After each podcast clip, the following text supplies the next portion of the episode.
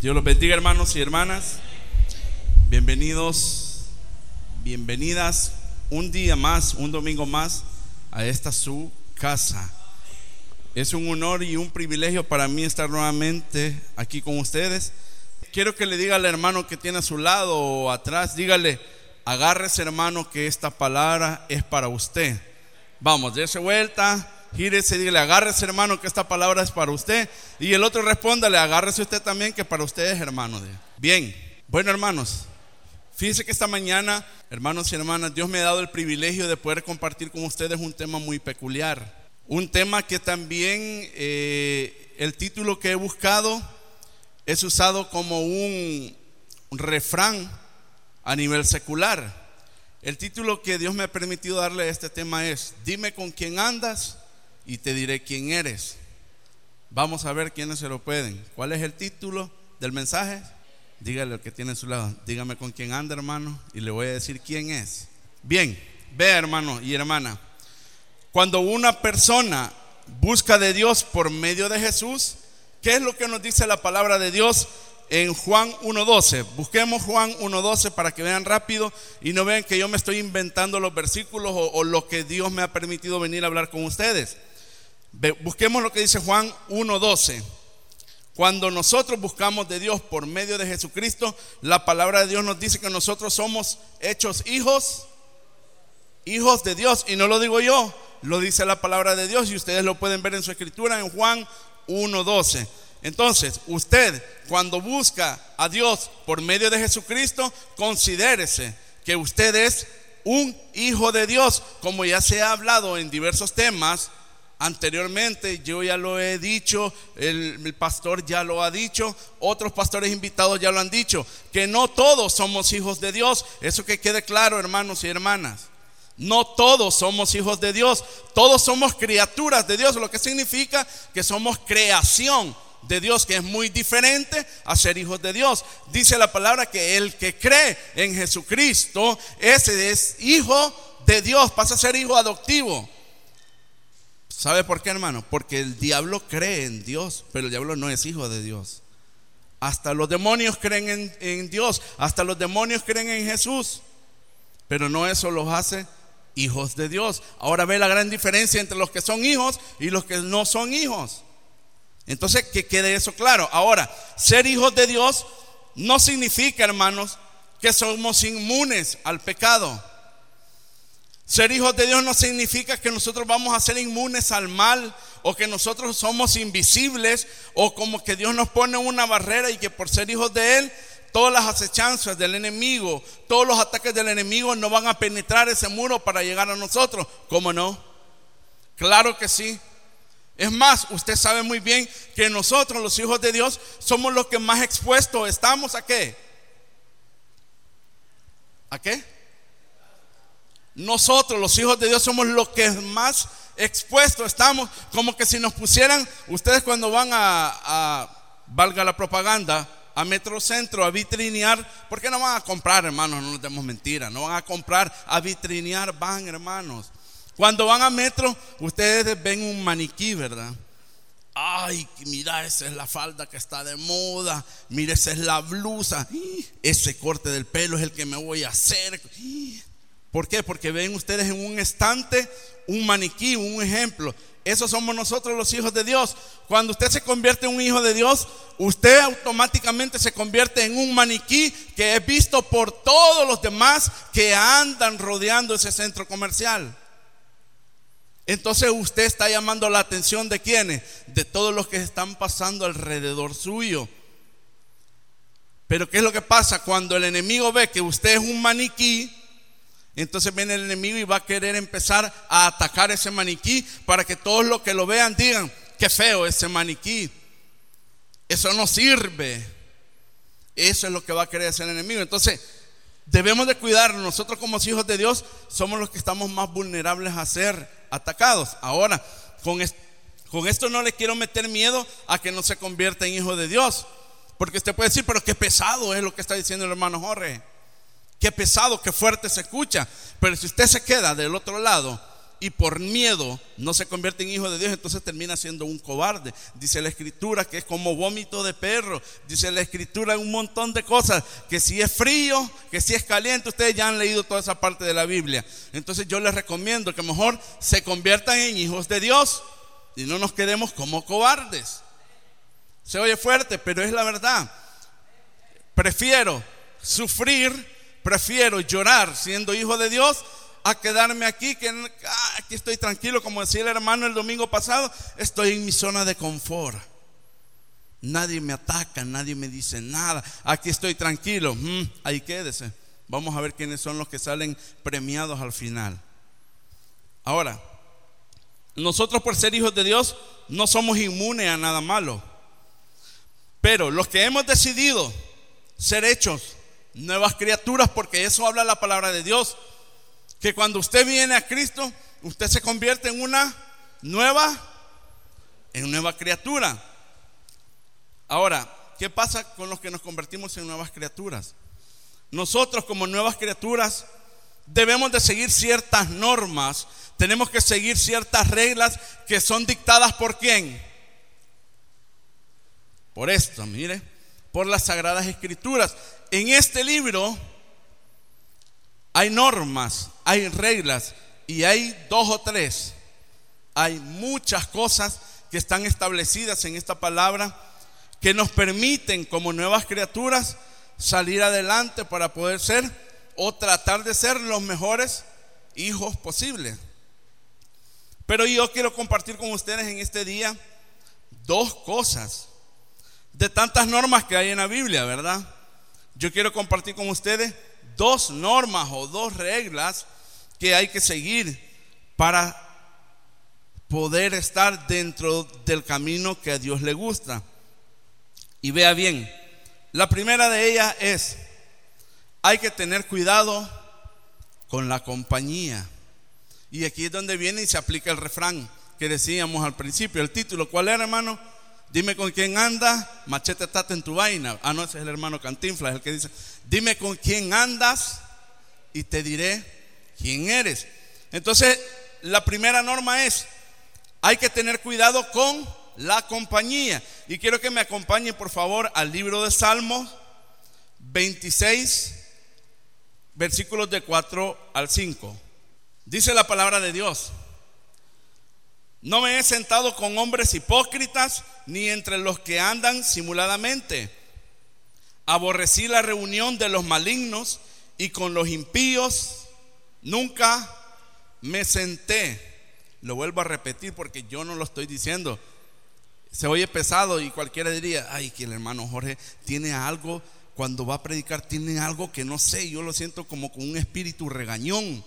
Pero la verdad es que no soy yo, hermanos. Es la palabra. Dice, no me he sentado con hombres hipócritas, ni entre los que andan simuladamente. Aborrecí la reunión de los malignos y con los impíos nunca me senté. Ahora vea conmigo una frase bien importante que quiero que me la ponga en pantalla ahí, Melky, por favor. Dice, lo malo es fácil de adoptar, pero lo bueno requiere esfuerzo.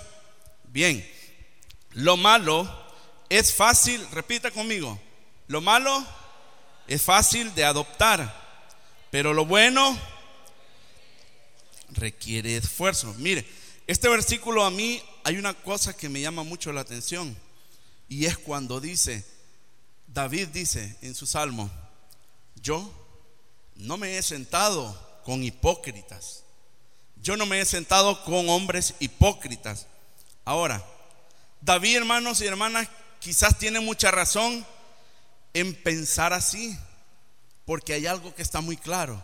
O sea, David tiene mucha razón en decir, yo no me siento con hipócritas, porque me imagino las situaciones por qué él no se ha sentado o se sentó con personas hipócritas. Y quiero que vea esta otra frase. Dice Así como los buenos se estimulan mutuamente. Vamos a ver en pantalla. Y quiero que lo lean conmigo.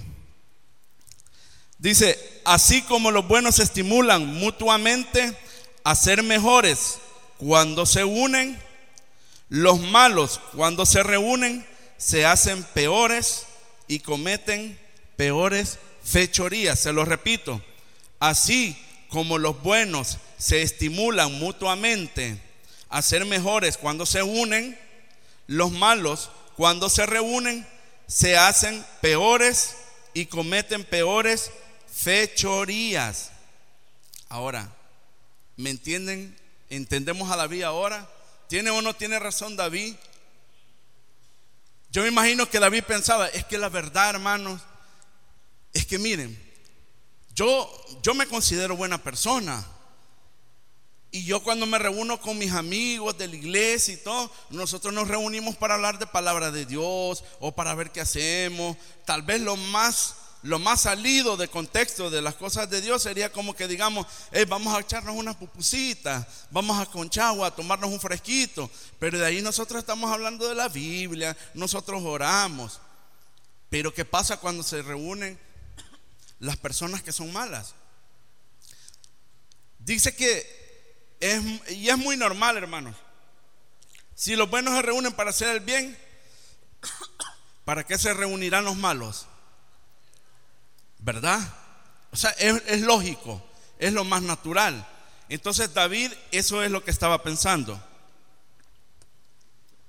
Ahora, pero cuando David pronuncia estas palabras, yo soy uno de estos.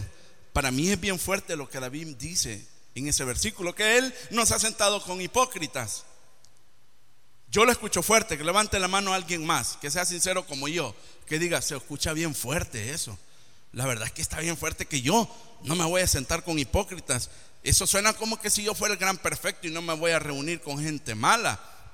Mire, yo sé que eso es normal, se, se escucha fuerte, pero lo que más nos ayuda a creer que esas palabras son fuertes son cuando nosotros recordamos aquellos sermones de Jesús. ¿Se acuerdan con la lectura que ustedes hacen en la Biblia? aquel sermón de Jesús donde dice en Mateo 5:44, si gusta búsquelo. En este versículo Jesús nos dice algo bien así como que pone en tela de juicio lo que está diciendo David en Salmo. Nos dice Jesús, nos da una orden, fíjese bien, nos da una orden en Mateo 5:44 que dice, amad a vuestros, amad a vuestros enemigos, pero bueno, este hermano Jorge, él solito ha buscado un tema en el que él solo ha buscado a confundir a los hermanos y hermanas. No, fíjese bien. Y por eso es que a mí me gusta que cuando yo predico pongan mucha atención. Si usted toca el asiento, su mano izquierda va a encontrar un alambre. Ese alambre no es para que se rasque la cabeza, es para que puye el hermano que se está durmiendo. Ay, todos buscando el alambre. a mí no me gusta que se duerman porque yo a veces vengo a, cuando vengo a predicar, quizás es un poco como difícil entender lo que les quiero tratar de decir, pero yo sé que Dios me va a ayudar a hacerles entender esto. Entonces, pareciera que cuando Jesús dice, amad a vuestros enemigos, como que pone en tela de juicio lo que decía David allá, que él no se sienta con hipócrita. Pero esto es porque en todo el contexto, si ustedes leen el contexto, de Mateo 5:44 prácticamente se nos está instando a nosotros, prácticamente se nos está dando la orden de que seamos perfectos. Oigan bien, prácticamente se nos está dando la orden de que nosotros seamos perfectos. Ahora, seamos sinceros hermanos y hermanas, seamos realistas. ¿Quién de nosotros tiene alguna persona. Yo sé que cualquiera me va a decir, y estoy seguro que aquí hay alguien que me va a decir, yo no tengo enemigos, yo no tengo enemigas. Es una mentira también. Aunque queramos o no queramos, uno indirectamente tiene enemigos. ¿Y yo por qué les voy a venir a mentir acá? Usted tal vez no conoce que tiene un enemigo, pero hay mucha gente que posiblemente la odia uno indirectamente tiene enemigos, eso que les quede claro. Entonces yo les pregunto ahora, siendo realistas, ¿usted ama a alguien que usted considere que ha sido una mala persona con usted? ¿La ama? y es fácil. Ah, entonces no la amó desde un principio. Raquel dice que sí, va, ama, pero dice que fue difícil. Pero a ver, levánteme la mano a alguien más, a alguien que usted sabe que le ha hecho un gran daño y usted diga, yo lo amo a mi enemigo. ¿Por qué nadie me levanta la mano? Es que no es, no es natural del ser humano amar a un enemigo. Usted podrá decir, el hermano está predicando otra cosa que no es bíblica. No, yo no estoy predicando algo que no es bíblico. Simplemente que como seres humanos que somos, es natural. Somos carne, el único perfecto es Dios. Yo puedo tener a alguien que me hizo algún mal y quisiera amarlo, pero es difícil que yo lo ame con todo mi corazón. Es difícil que yo lo ame con todo mi ser a alguien que yo sé. Si miren, hermanos, con que a la vecina de la par que solo se ha dedicado a levantarme una calumnia chiquita, le tengo un gran odio. Ya no digamos a alguien que nos ha hecho algún daño. ¿Ah? Si solo a la vieja que se conoce en la colonia, en el barrio, como allá viene el diario Dios y dicen, esa vieja es el diario Dios y dicen, y ese viejo es el machetudo, dicen. Todas las pelotas le rompen los hipotes. Ese viejo mal me cae. Con solo eso que es chiquitito, nos cae mal. Ah, y ya no digamos cuando alguien nos hace un daño enorme. Es mentira, hermanos.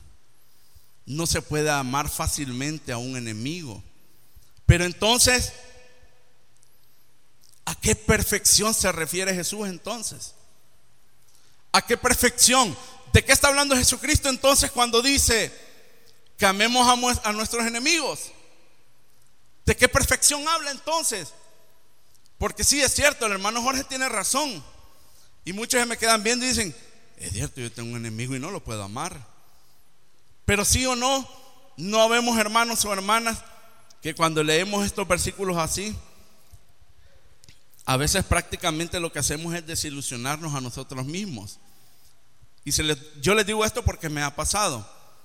Cuando yo leo la palabra de Dios y yo digo, Señor, hoy quiero que me alimentes, hoy quiero que me hables con tu palabra, Señor. Y tal vez yo ayer me peleé con alguien, con el vecino. Y yo, Padre, yo quiero que usted me ayude, que me dé palabra. Y me voy a Mateo 5:44. Ama a tu enemigo. Señor, no seas tan duro. Si ayer me acabo de pelear, déjame disfrutar por lo menos un ratito este disgusto que tengo con No, Padre, ¿cómo voy a amarlo si recién ayer me le pegó un golpe al carro?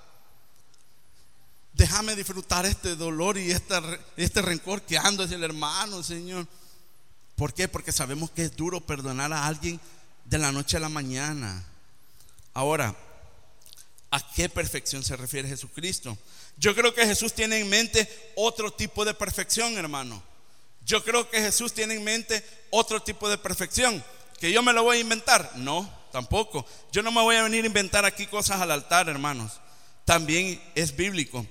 Cuando nosotros entendemos la orden de Jesús en todo el contexto, nos damos cuenta de algo. Y también esto creo, quiero que me lo ponga en pantalla, Melky, creo que lo tiene, lo de perfecto. Cuando nosotros entendemos la orden de Jesús en todo el contexto, nos damos cuenta de lo siguiente. ¿Qué es lo que dice ahí?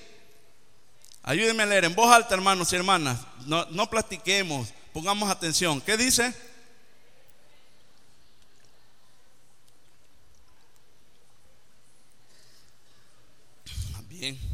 Perfecto, dice. Perfecto no significa la ausencia total de defectos, sino la presencia de, de una virtud superior similar a la de Dios. Ojo, perfecto hermana, perfecto hermano, no significa que usted va a cometer cero errores. Y si usted o usted es de esos, está equivocado. Porque entonces jamás va a llegar a la perfección. Perfecto no es la ausencia total de defectos, sino la presencia de una sola virtud superior similar a la de Dios. Vamos a ver, les voy a dar unos ejemplos. Unos, ay, me disculpa cuando se me jale lo unionense, hermanos, ejemplos, dije. Es, les voy a dar unos ejemplos. qué bueno, qué glamour va. Les voy a dar unos ejemplos de este concepto que les acabo de dar. Por ejemplo, hoy lo dije bien, ¿verdad? Por ejemplo, en el Antiguo Testamento hay una persona que todos lo conocemos muy bien, a Noé. Levanten las manos quienes conocen a Noé o, o ya leyeron de Noé. Levanten las manos. Solo los hermanos de esta parte. Démosle un aplauso a los hermanos aquí porque ellos leyeron, han leído de Noé y los demás no. Bien, en el Antiguo Testamento nosotros podemos ver que Noé fue considerado perfecto. Busquemos para que veamos Génesis 6, 9, por favor. Génesis 6, 9. Si me lo encuentra alguien, un valiente o una valiente que lo lea en voz alta, por favor.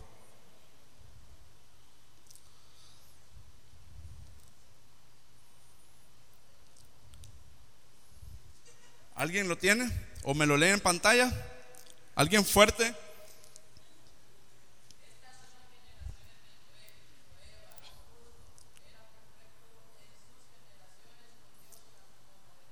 Gracias, Carlos. Estas son las generaciones de Noé. Oigan, estas son las generaciones de Noé. Varón justo. Era perfecto, perfecto. De acuerdo, hermana. De acuerdo, hermano. Perfecto. Cualquiera con solo leer esto diría, ah, Noé fue perfecto entonces. Noé amó a sus enemigos. ¿Pero por qué?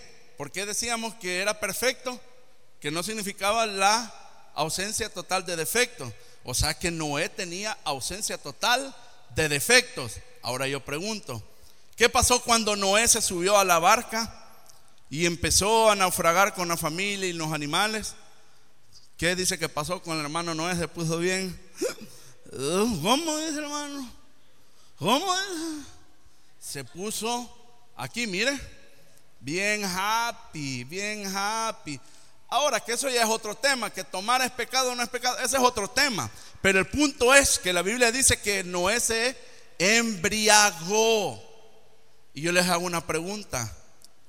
¿Qué hace una persona cuando está ebria? ¿Habla cosas constructivas, cosas positivas o solo hace el ridículo? ¿Ah? Una persona ebria, en pocas palabras, hace el ridículo y dice cosas que no tiene que decir. Entonces yo les pregunto, ¿era perfecto Noé? Según el contexto que usted y yo tenemos. Porque usted y yo tenemos un tenemos un significado de perfecto que perfecto significa para nosotros cero errores. Pero no es así bíblicamente. No es así bíblicamente. La Biblia dice que Noé era perfecto. Pero ya vimos que Noé se puso muy ebrio y a causa de esa embriaguez tuvo que maldecir a un hijo. ¿A causa de qué? De su embriaguez. Si él no se hubiera puesto ebrio, no hubieran sucedido esas maldiciones. Pero sucedió a causa de la embriaguez. Cometió errores. Pero ¿por qué la Biblia sí dice que era perfecto? Porque él tenía más de una virtud similar a la de Dios. Por eso Noé era perfecto. Y eso es lo que usted, hermana, eso es lo que usted, hermano, debe de entender. Que perfecto, si usted empieza a imitar la voluntad de Dios, si usted empieza a caminar por donde Dios le dice, aunque se cayó, pero la palabra le dice, siete veces cae el justo, pero se levanta, pero usted sigue caminando y se vuelve a caer, levántese, que usted lo más seguro es que está forjando en su vida una virtud superior similar a la de Dios. Entonces usted va a ser una persona perfecta. Exacto, es un aplauso mismo porque creo que Dios sí me ayudó a que usted entendiera lo que Él quería que entendiera. Entonces, ve otro ejemplo, era Abraham. No voy a ahondar mucho en esto, pero Abraham fue encomendado no, es el ministro de alabanza, no es él, ese muchacho no es perfecto. Eh, no es el hermano, ¿verdad? Estamos hablando del Abraham de la Biblia. Abraham también fue encomendado ser perfecto, pero Abraham también era humano, igual que el hermano William. Igual que el hermano Jorge, cometía errores, pero era conocido como perfecto para Dios. Pero él cometió errores. Pero ¿por qué Abraham fue considerado como perfecto? Porque también tenía aptitudes similares a las de Dios, tenía virtudes como las de Dios. Bueno, creo que ahí ya quedamos claros con eso. Y ahí viene la pregunta, ¿verdad? Que ya se la contesté. ¿Por qué fueron considerados perfectos? Y era por lo que les decía. Tienen virtudes que son similares a las de Dios. Ahora, quiero siempre tengan en mente el, el Mateo 5:44. Póngamelo en pantalla, por favor, Melqui. Mateo 5:44. Fíjese bien, el hermano Lucas en su libro vio este mismo, esta misma orden que nos da Jesús de amar a nuestros enemigos. Él también tomó esa misma orden de, parte de Jesús, pero con una pequeña variación. Ahora búsqueme, Melqui, por favor, en Lucas 6:36. Busquen en su Biblia si gustan también Lucas 6:36.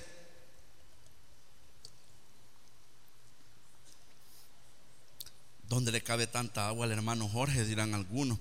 Lo que pasa es que hoy como los camellos, que tomo mucha, mucha agua y la guardo aquí en una parte que tengo y puedo andar ahí el agua. Lucas 6:36. ¿Qué es lo que dice Lucas 6:36? Veamos. Sed pues misericordiosos como también vuestro Padre.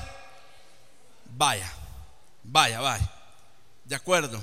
Si ustedes leen en ese contexto, también más arribita dice lo de los enemigos y todo eso.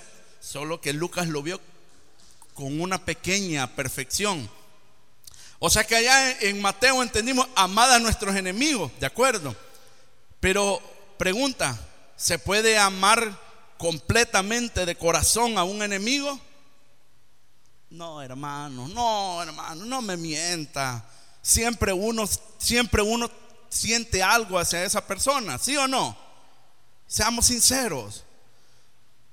Yo no, yo puedo ser eso.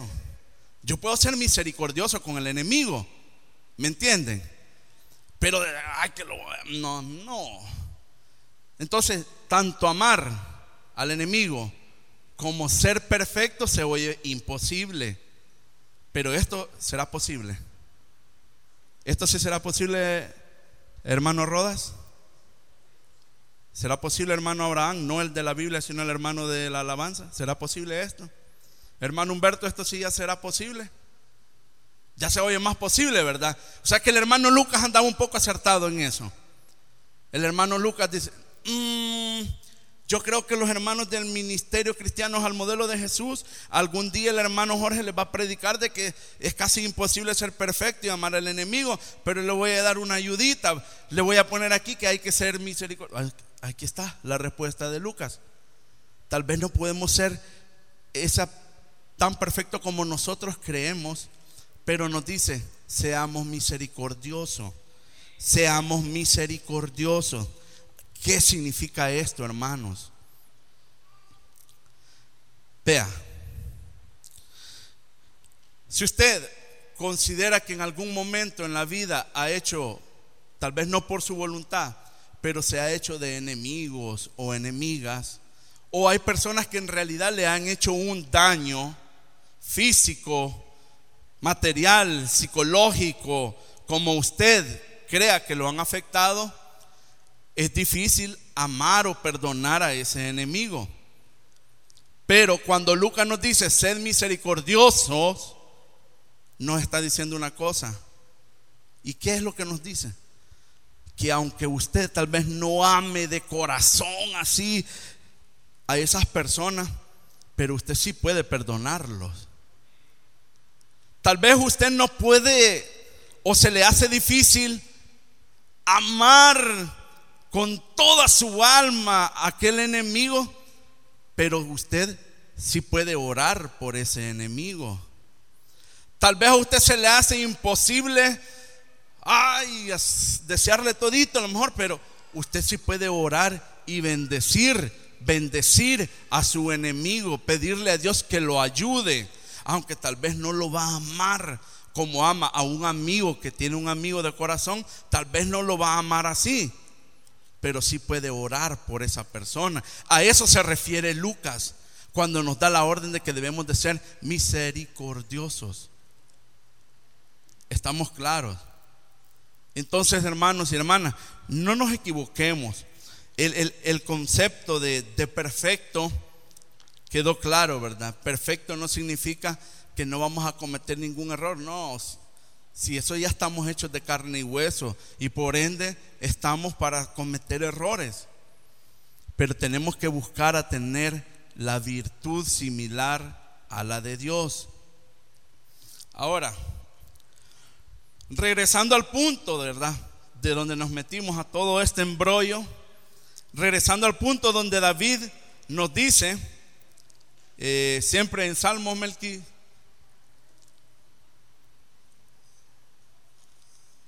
Salmos sería 5, ¿verdad? Salmos 26, 4, 5.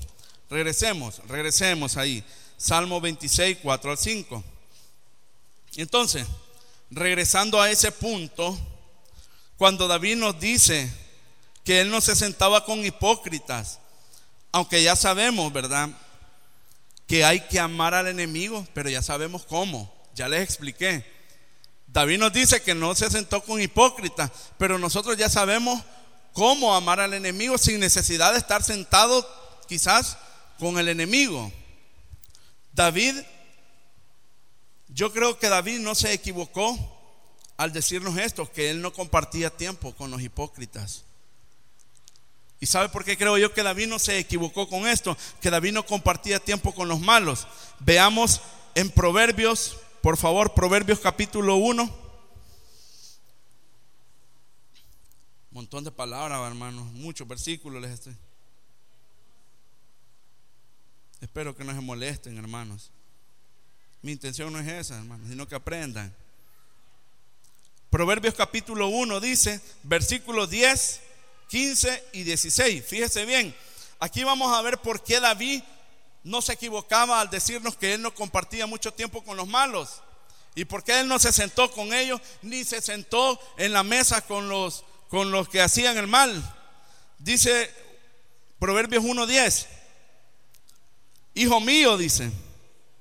Fíjese los consejos que nos da Salomón. Hijo mío, si los pecadores te quisieren engañar, no consientas. Ojo, si los pecadores, hermanos, lo quisieren engañar, ¿quiénes son los pecadores? Los malos, los hipócritas, si los pecadores te quisieran engañar, no consientas. ¿Qué significa no consientas? No les demos chance, pues. No les demos lugar a que siquiera nos digan la idea que tienen en mente a desarrollar, porque ya sabemos que es algo malo. No consintamos. Por eso es que mucho pueblo cristiano ha caído. Porque yo no digo que esté prohibido que ustedes tengan amigos que tal vez no son cristianos, pero hay que tener mucho cuidado, porque a veces las amistades que están alejadas de Dios buscan a enrollarnos en sus negocios, a enrollarnos en sus, en sus fechorías, en sus cosas que tienen pensadas y nosotros nos dejamos amarrar. Pero Salomón dice, no consientas. Ahora que dice Proverbios siempre capítulo 1, pero ahora el versículo 15. Hijo mío, dice. Qué bonito, hasta con cariño les habla Salomón, hermanos y hermanas. Y ustedes, bueno. Ah, Proverbios 1, 15. Hijo mío, no andes en camino con... ¿Quiénes ellos? Los malos. No andes en camino con ellos Aparta tu pie de, no caminen con ellos. Vaya, como les decía, no es que yo les esté prohibiendo que tengan amistades que, que no tienen nada que ver con Dios. De acuerdo, ustedes las pueden tener, pero ustedes con la madurez espiritual que tienen, cuando ustedes vean que ellos están planeando algo que no es de acuerdo a la voluntad de Dios, ustedes no consientan. En ese momento, péguense la retirada. Péguense la retirada porque, ah, estos quieren hacer algo que no es correcto. Entonces, mire, calabaza, calabaza, cada quien para su casa. Ahí déjenlos a ellos, que hagan ellos su mal. Porque Salomón nos dice que no consintamos, porque Salomón nos está diciendo que apartemos nuestros pies de esas veredas.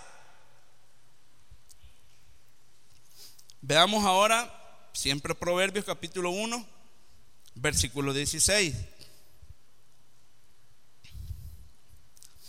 ¿Por qué, hermanos? ¿Qué dice el 16?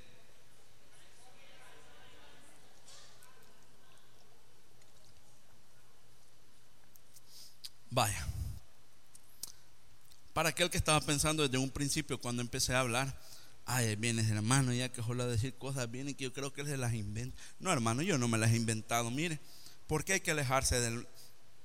Porque David dijo pues que él no compartía tiempo con los hipócritas. ¿Por qué David no compartía tiempo con los malos?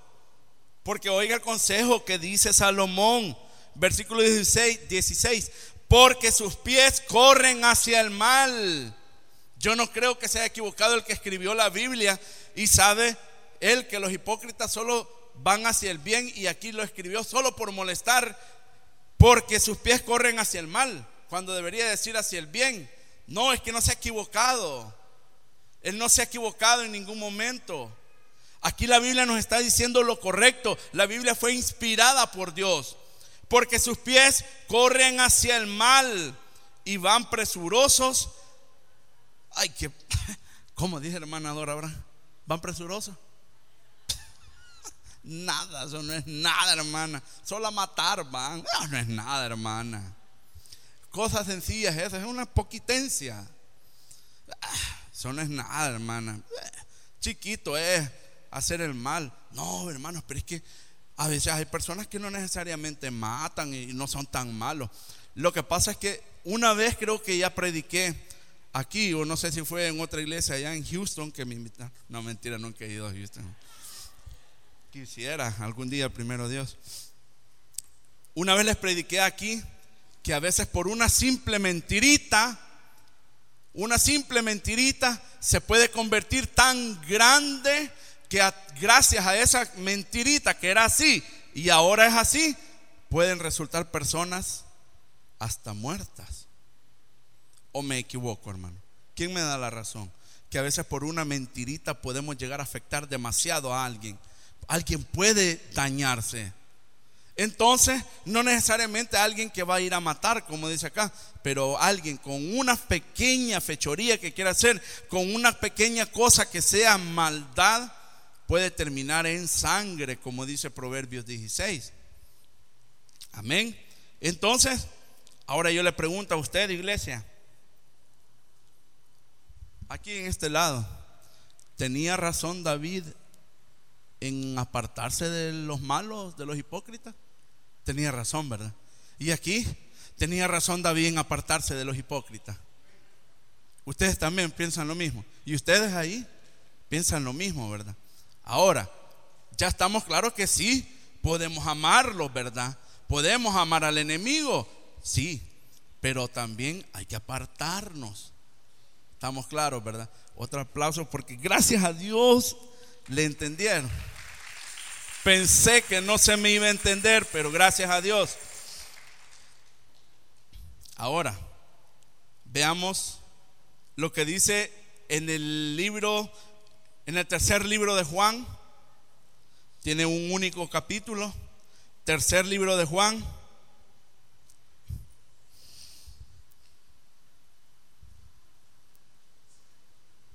Tercer libro de Juan, versículo 11. Va. Aquí está claro y aquí se termina de entender el por qué, el por qué David se apartaba de los malos. ¿Qué dice, qué dice el versículo 11? Amado, no imites lo malo, sino lo bueno. El que hace lo bueno es de Dios, correcto. Pero el que hace lo malo no ha visto a Dios. Me gusta lo que dice la primera parte de ese versículo. Amado, no imites lo malo. Va, dejémoslo ahí. Para concluir este primer punto, porque este es el primer punto, hermanos. Señor bendito, y todavía va a seguir el hermano. Vaya, este es el primer punto. Me gusta lo que dice el versículo. Dice, amado, no imites lo malo. Vaya, de acuerdo.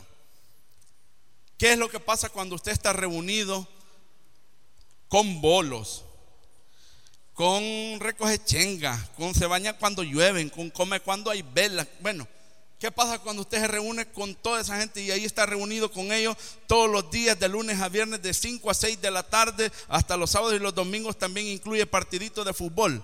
¿Qué es lo que pasa? Ah, ¿qué decía el tema? Dime con quién andas. Y dice este versículo, amado, no imites lo malo. Pero ¿qué pasa cuando usted está muy seguido con personas que hacen lo malo? ¿Ah? ¿Qué pasa cuando usted se reúne consecuentemente con personas que solo hacen cosas y cosas que no son agradables para Dios? No digo que no se reúna con sus amigos, los que me están viendo por internet. Yo no estoy diciendo que no solo por eso no se reúna con sus amigos. Usted puede reunirse con amigos que no sean cristianos, pero la muy frecuente reunión con amigos así me va a salir sacando de los caminos de Dios. Yo puedo platicar con ustedes, reunirme una, dos veces por ahí, pero muy seguido no lo debo de hacer porque entonces voy a terminar imitando lo malo que me dice tercera de Juan. ¿Estamos claros entonces? No debemos de imitar lo malo.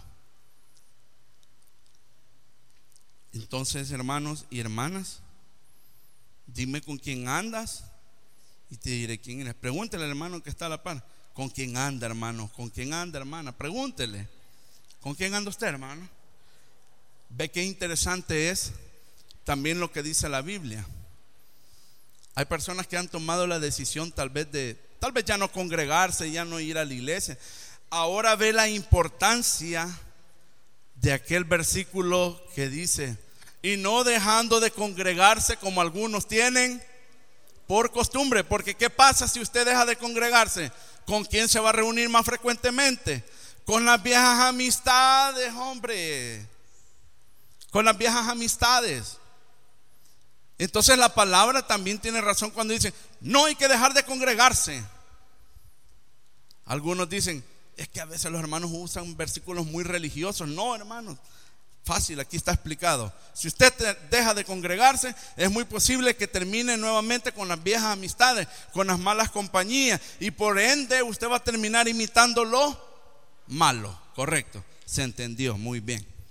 Ahora, vamos a pasar al segundo punto, pero para recordarles, para recordarles, les dije que cuando nosotros somos hechos nuevas criaturas, cuando nosotros nos convertimos en hijos de Dios, hay que seguir ciertas normas o reglas, les dije.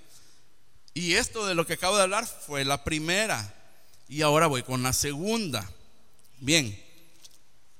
Ahora vamos con el segundo punto. Ay, hermanos, este es un poco, este segundo punto es un poco más complicado y espero que no me vayan a tomar como religioso, porque ¿qué? Yo qué tengo de religioso los que me conocen.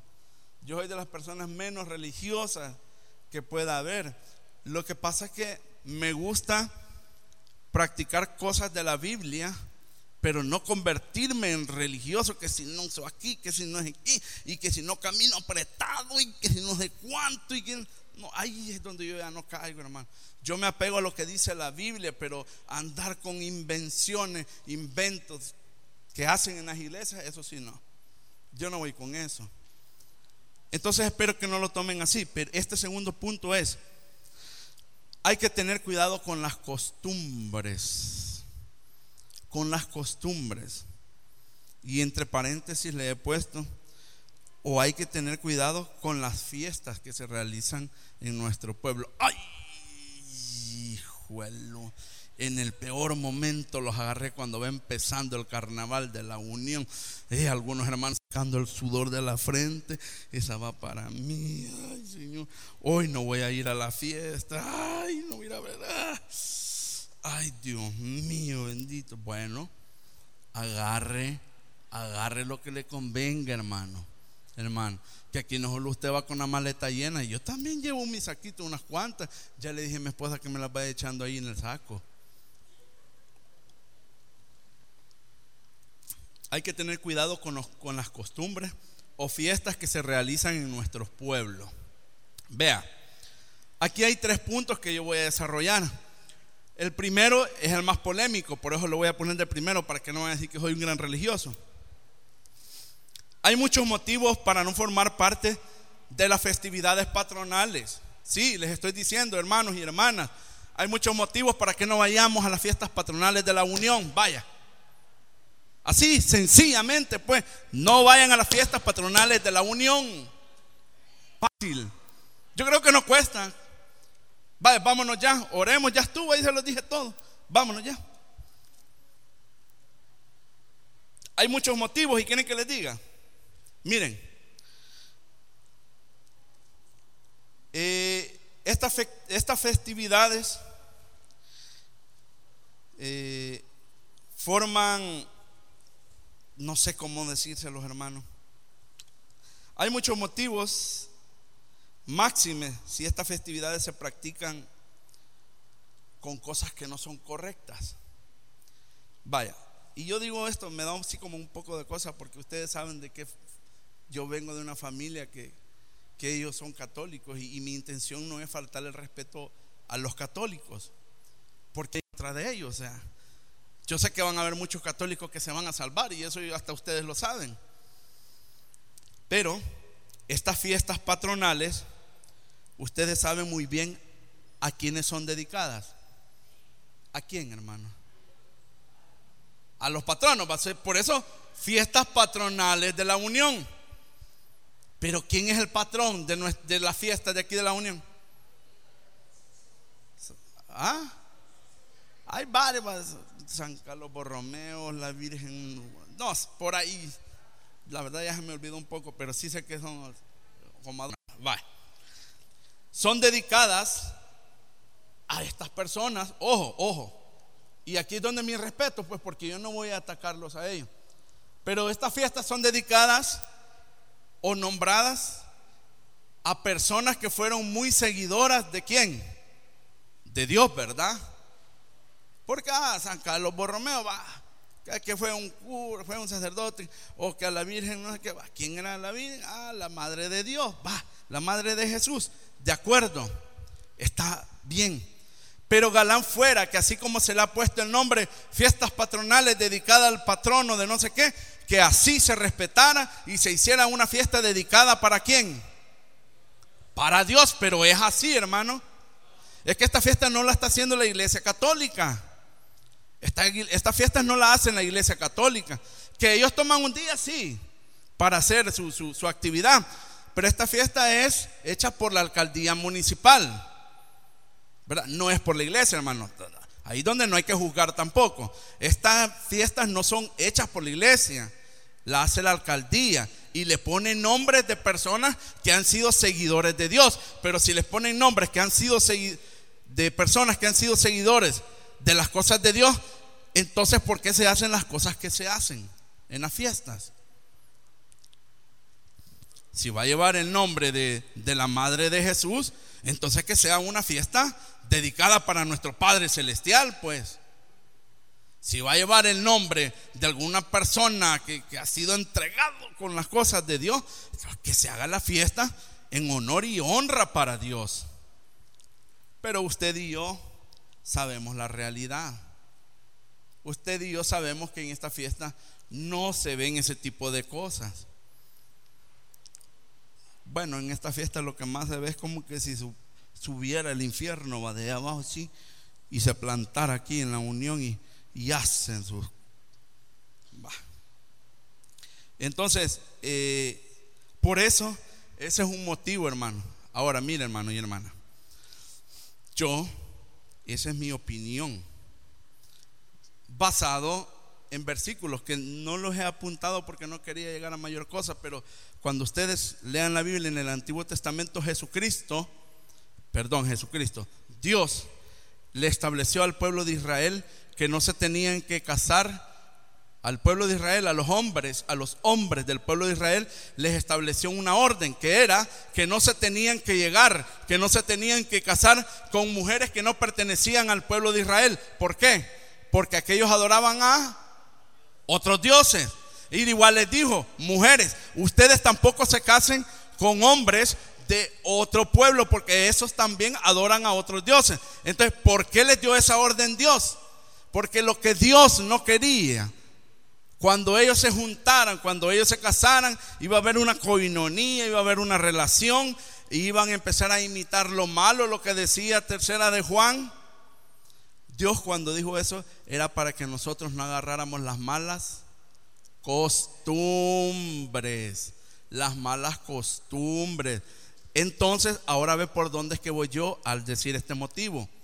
Si nosotros compartimos en las fiestas patronales, entonces nosotros estamos adoptando también esas costumbres.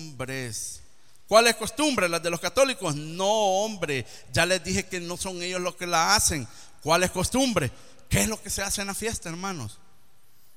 ¿Qué es lo que se hacen? Mira, a ver viejas peladas ahí en, en, las orquestas. Eso es lo que se ve, hermano. Si Abraham me contó, hombre. Ustedes, yo no sé por qué ponen así como que no supieran. Ir a ver viejas chulonas y viejos chulones en las orquestas. A eso es que van. Entonces, a adoptar esas cosas vamos. No, no acompañemos a eso. Ahora, usted toma la decisión, hermano y hermana. Si usted quiere ir, no es que solo a ver las carrozas voy a ir. Vaya, si usted quiere, vaya, hermano. No es que yo solo compré dulcito.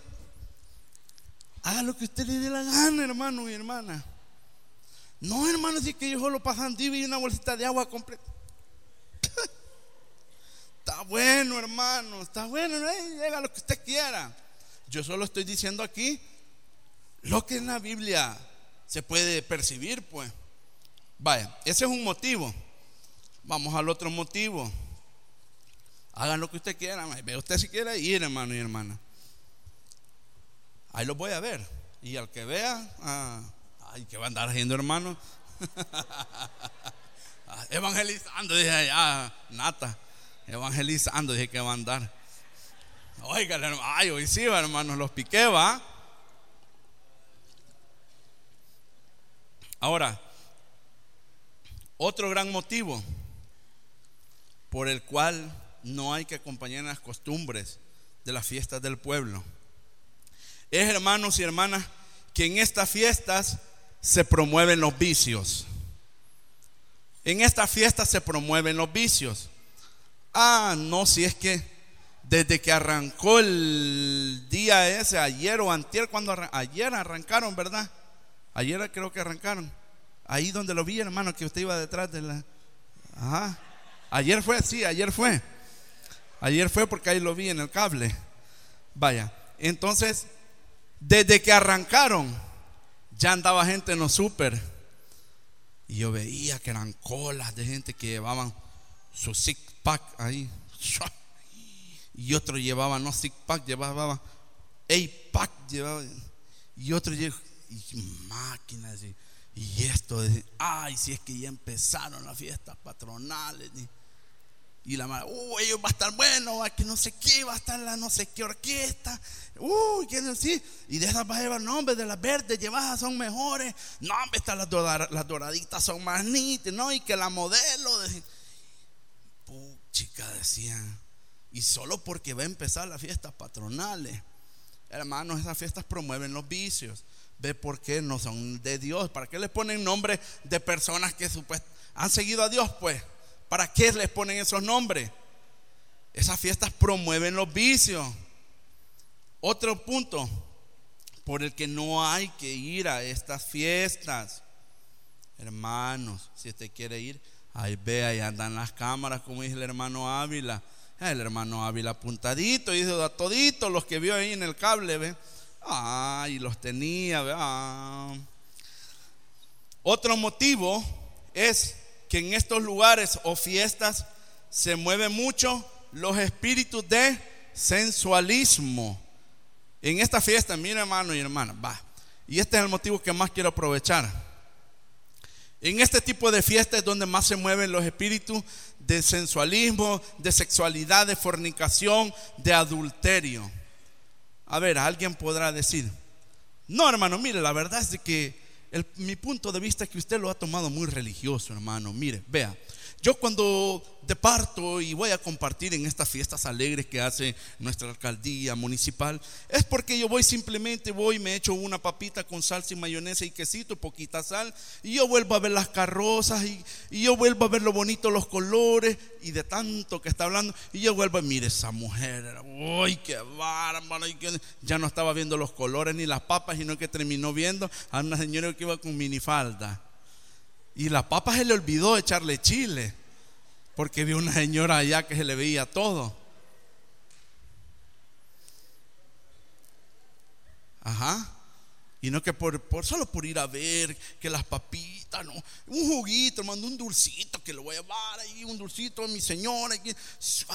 Ah, sí, pero esa caminadita para ir a comprar el dulce, esa caminadita para ir a comprar la papa, le costó, le costó un pensamiento adúltero. ¿Estamos claros? Hombre o mujer, porque mujer, no me venga usted. Ay, menos mal que nosotros las mujeres no tenemos pensamientos adúlteros. Mm, mm, las aseguro que si viniera Chayán a montarse a un volado de esas orquestas, toditas las hermanas las a dejar anotaditas y las enfoca la cámara. Como 20 hermanas, 19 voy a ver ahí de seguro. Ah, si viene Chayanne o Ricky Marta, ahí las voy a ver. No, hermana. También las mujeres se pueden ver provocadas o atacadas por eso. Entonces, por eso no me puede venir a decir a mí un hombre o una mujer de que no, es que yo solo voy por ir a ver los colores, hermano, y que la verdad es que es bonito ver los niños cómo van ahí subiditos en la carroza. Sí, ajá, puede ser bonito, hermano, pero la verdad es que de bonito en bonito, de paso en paso, de papa en papa, va a terminar pensando mal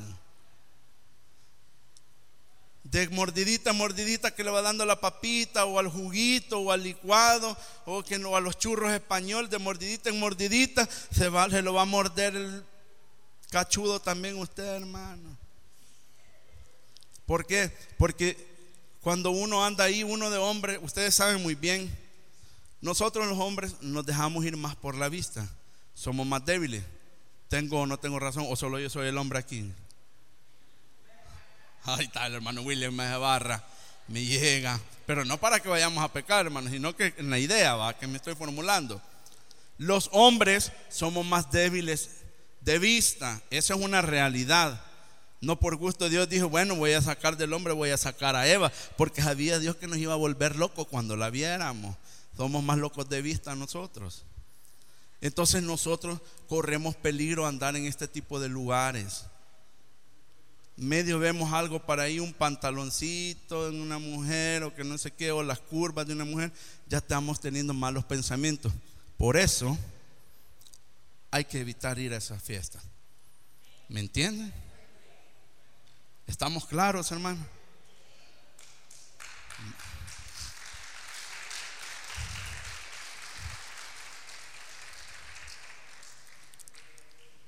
Ahora, muy bien. Como les decía, hermanos y hermanas, aquí el pastor no me ha hablado a mí ahora en la mañana ni nada para decirme, hermanos, prohíbales que vayan a la fiesta. No, él no me ha hablado a mí ni me ha dicho nada de esto. Ni yo tampoco, mucho menos les, vengo a prohibir que vayan. Usted haga lo que a usted le plazca, haga lo que a usted le plazca, por la causa que usted sea que quiera pero lo único que sí les voy a decir es, cuídese de todito lo que les acabo de mencionar. Cuídese de eso. Cuídese de eso porque sabe que aquí aplica otro refrán. El primer refrán que les dije era, dime con quién anda y te diré quién eres. Pero en esta parte aplica el otro refrán que dice, el que entre la miel anda, Ay, no escucho mucho. Yo, vamos. los hermanos taxistas allá. al que entre la miel anda, hermano. Algo se le pega. Muy bien. Al que entre la miel anda, algo se le pega. Y en tercera de Juan se nos aconsejó, hermanos, no imitéis lo malo. Entonces acuérdese usted del refrán también. Al que entre la miel anda, algo se le pega. Cuando esté enfrente de la orquesta ahí viendo a las indomables, al que entre la miel anda, algo se le pega. Al que entre la miel anda, algo se le pega y se regresa para la casa. Es que como los estoy tocando, así es que lo que me es que está hablando el Señor. Está hablando el Señor. Yo creo que hoy no se van a ir en bus, en caminatas se van a ir porque no van a aguantar todas esas piedras el bus, hermano. Bien. Ahora, ya para finalizar, hermanos, el resumen de todo esto, de todo esto que ya les hablé, que el primer punto era que hay que tener cuidado con las compañías, ¿verdad? Hay que tener cuidado con las compañías. David hablaba de que él no se sentaba con hipócritas. Pero Jesús nos dijo, hay que amar a nuestros enemigos. Sí, hay una forma de amar a los enemigos. Hay una forma, pero también hay que tener cuidado de estar sentado mucho tiempo con los malos, con los hipócritas. Nos puede afectar. Hay que tener mucho cuidado. Entonces hay que tener cuidado con las compañías. El segundo punto, hay que tener cuidado con las costumbres. O sea, con las fiestas que se realizan en sus pueblos. Hay que tener mucho cuidado. Y en resumen, hay un versículo, mire hermano y hermana. Hay un versículo que ese versículo yo siempre lo he adoptado como parte de mí. Bueno, hasta tatuado lo ando aquí en la espalda. Hay un versículo que yo lo he hecho parte de mi vida y muchas veces Tal vez no el 100% de ocasiones, pero en un 99% me ha funcionado este versículo. Y es el versículo que está en Proverbios 14, 16. Yo sé que alguien ya se lo puede de memoria. ¿Qué es lo que dice Proverbios 14, 16? El sabio ve el mal y se aparta. Pongámonos de pie y vamos a orar a nuestro Padre Celestial.